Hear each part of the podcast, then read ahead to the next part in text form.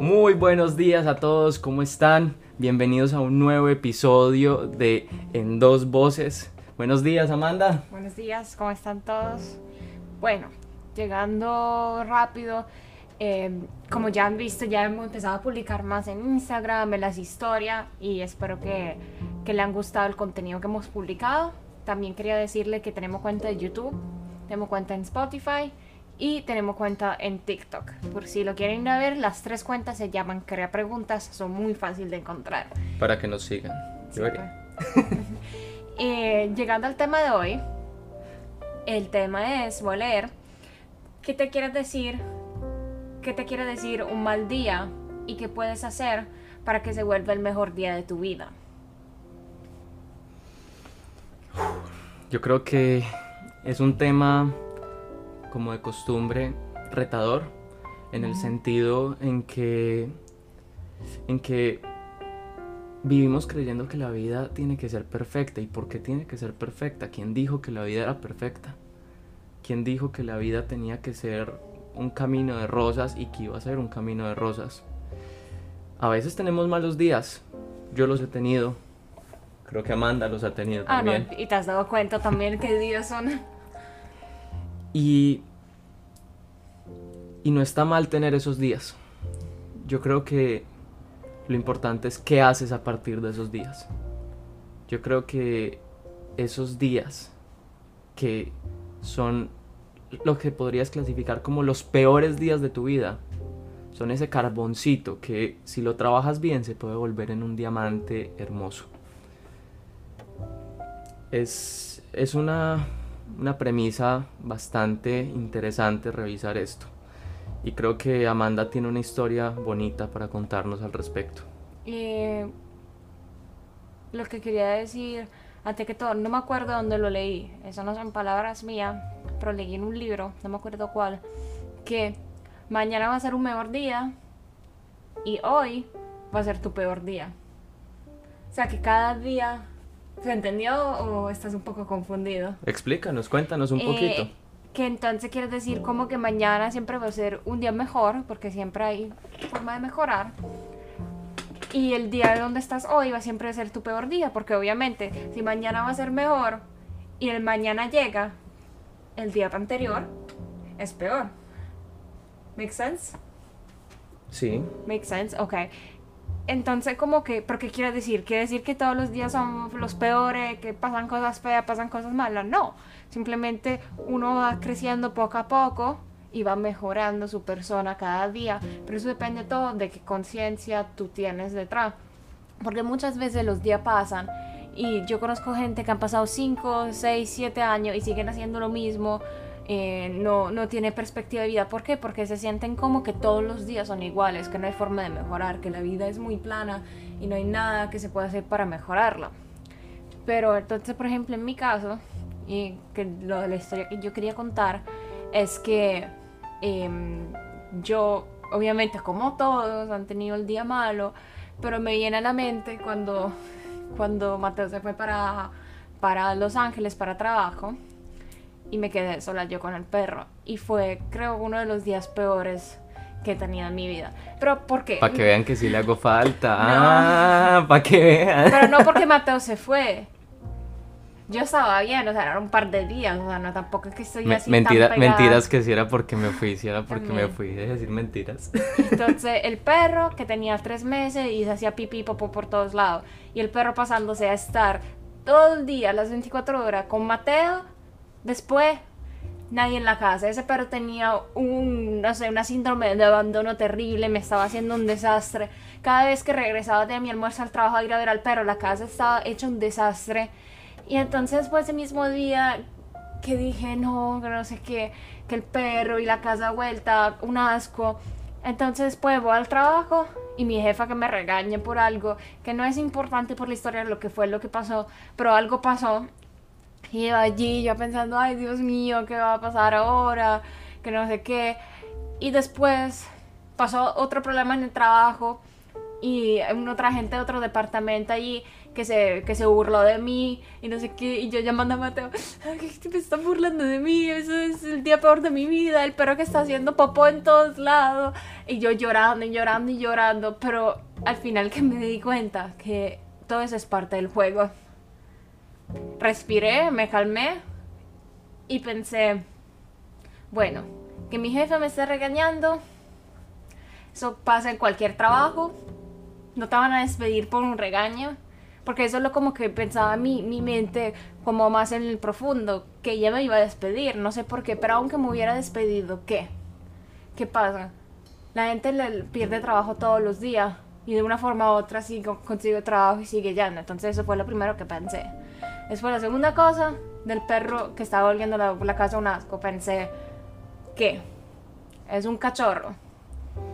¿Qué puedo hacer con respecto a eso? Nada, limpiar y ya, respirar. Me llamó a decirme que lo iba a regalar. Oye, sí, pensé regalarlo.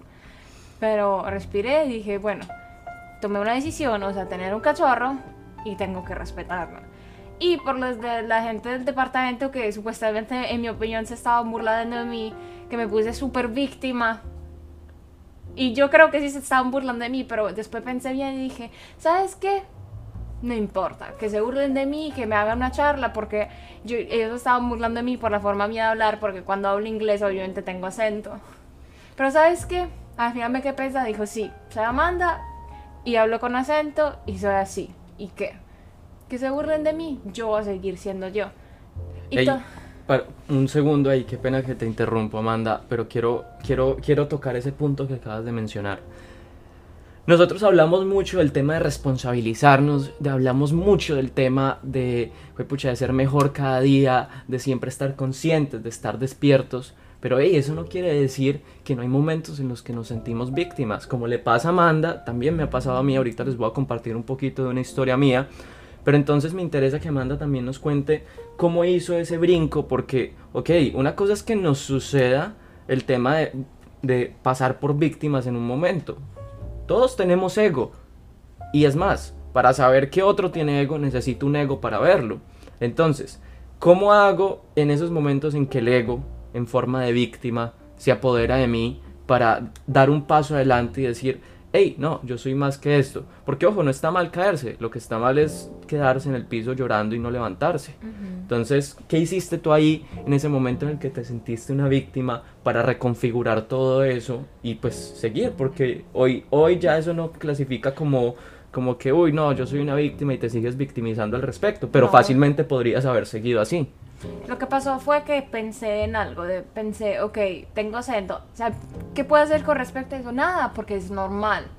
Mi, inglés no es mi primer idioma, hasta hablando ahora en español tengo acento y no me importa. Entonces, si a mí no me importa hablando en español tener acento y tampoco me importa inglés, ¿por qué tengo que darle peso a algo que la verdad que no, no tiene importancia? La verdad que no. Y al final, que tener acento me cuenta de mí una historia, me hace una persona interesante. Y no solo tener acento, sino tener otro background, aunque no sea extranjero y todo, eso te, te- hace una persona interesante. Y de hecho, cada vez después, cuando hicimos una cena en mi trabajo en la oficina, casi nadie de mi departamento sabía que era de Italia, pensaban que era colombiana o de Cuba. Y eso me hizo interesante y toda la atención fue hacia mí. Entonces yo pensando y haciéndome problema que, que si que si se estaban burlando de mí, que si tal vez eran racistas, que no sé qué, y al final que me hizo hacer, me, me, me la persona más interesante del salón. Y eso es lo que pensé. ¿Por qué? Porque no me puse de víctima. Bueno, y muy bonita esa parte en la que somos capaces de, vean, o sea, una situación en la que somos una completa víctima, fue puta, se ríen de mí por mi acento, paso literalmente a, hey, con este carboncito vamos a hacer un diamante, y pasó a ser tal diamante que, como dice Amanda, fue a relucir enfrente de todos sus compañeros, tal que se volvió el centro de atención, pero no en un sentido egocéntrico, sino en un sentido de tengo una historia, que eso me pareció muy bonito que lo mencionaras, tengo una historia para compartir y, y hay gente que quiere escucharlo y eso es lo bonito. Siempre hay gente que quiere escuchar tu historia y depende de ti si estás dispuesto a contarla y cómo la quieres contar, qué historia te estás contando. Y eso es al punto en que voy. Eh, un mal día es una historia que te cuentas. Y no está mal tú sentirte terrible en un momento, pero no te olvides de que eso es otra historia más que te estás contando y que si bien te la puedes contar como una víctima, que fue como lo que le sucedió a Amanda, te la puedes contar de una forma empoderadora en la que reconfigures eso. Y vuelvo al tema que dice Amanda, cada día puede ser un poquito mejor, no tiene que ser perfecto, pero puede ser un poquito mejor. Bueno, eh, para ir concluyendo un poquito también de mi historia, porque como le sucede a Amanda, también me sucede a mí. Uno de los días más duros de mi vida pasó, pasó este año. Fue, yo creo que una de las experiencias más, más pesadas que yo he tenido. Eh, hacia... Estábamos comiendo con unos amigos, llegamos a la casa y recibo una llamada me dicen que mi abuelito había muerto por COVID. Y para mí fue muy duro. Fue muy duro porque no me pude despedir de él. Fue muy duro porque no pude ir a su entierro. No pude estar con mi familia en ese momento cuando me necesitaba. No, por lo menos de una forma presencial no pude estarlo. Para mí fue un día de mierda. Para mí ese día fue una completa mierda me cuestioné todo lo que hago, me cuestioné todo el tema que promulgo de, ser consciente, de estar despierto, de desapegarse, de... me, me cuestioné muchas cosas. Pero me acordé que todo eso es una historia. Y me acordé que hay una perspectiva muy bonita en la vida que puede reconfigurar todo. Yo tenía dos opciones. Tenía una opción de sufrir por lo que no pude hacer y por la partida de alguien que amaba. O podía ser consecuente con esa perspectiva de vida que me ha enseñado tanto y volverme un observador, seguir siendo un aprendiz de la vida. Tomé todo el dolor, todo, todas esas sensaciones, ese corazón quebrado que tenía y dije, por más que me doliera, por más lágrimas que me salieran, ¿qué me tenía que enseñar esta situación? le escribí una carta a mi abuelito, ya muerto, agradeciéndole por esas enseñanzas. Y esas enseñanzas fueron la vida hoy está y mañana no sabemos si va a seguir. La vida, tú no sabes cuándo va a terminar. Hoy estamos y mañana no sabemos. El tiempo es precioso. Mi abuelito me enseñó que la vida es hoy y que alguien que yo daba por hecho mañana puede no estar, incluyéndome. Entonces ese es mi mensaje. Una historia que te cuentas puede hacer que un día que sea terrible pase a ser una de las enseñanzas más fuertes de tu vida y por ende volverse uno de los mejores días y recordarlo con cariño. Claro que me da nostalgia acordarme de mi abuelo, claro que me da tristeza pensar que ya no está. Pero lo recuerdo con más cariño todavía porque siento que me enseñó la lección más importante de mi vida. Bueno, yo creo que podemos ir dejando un mensaje final, Amanda. El mensaje final es que en la vida la única forma que puedas seguir mejorando todos los días y que este día sea el peor, entre comillas, es que sigas aprendiendo todos los días.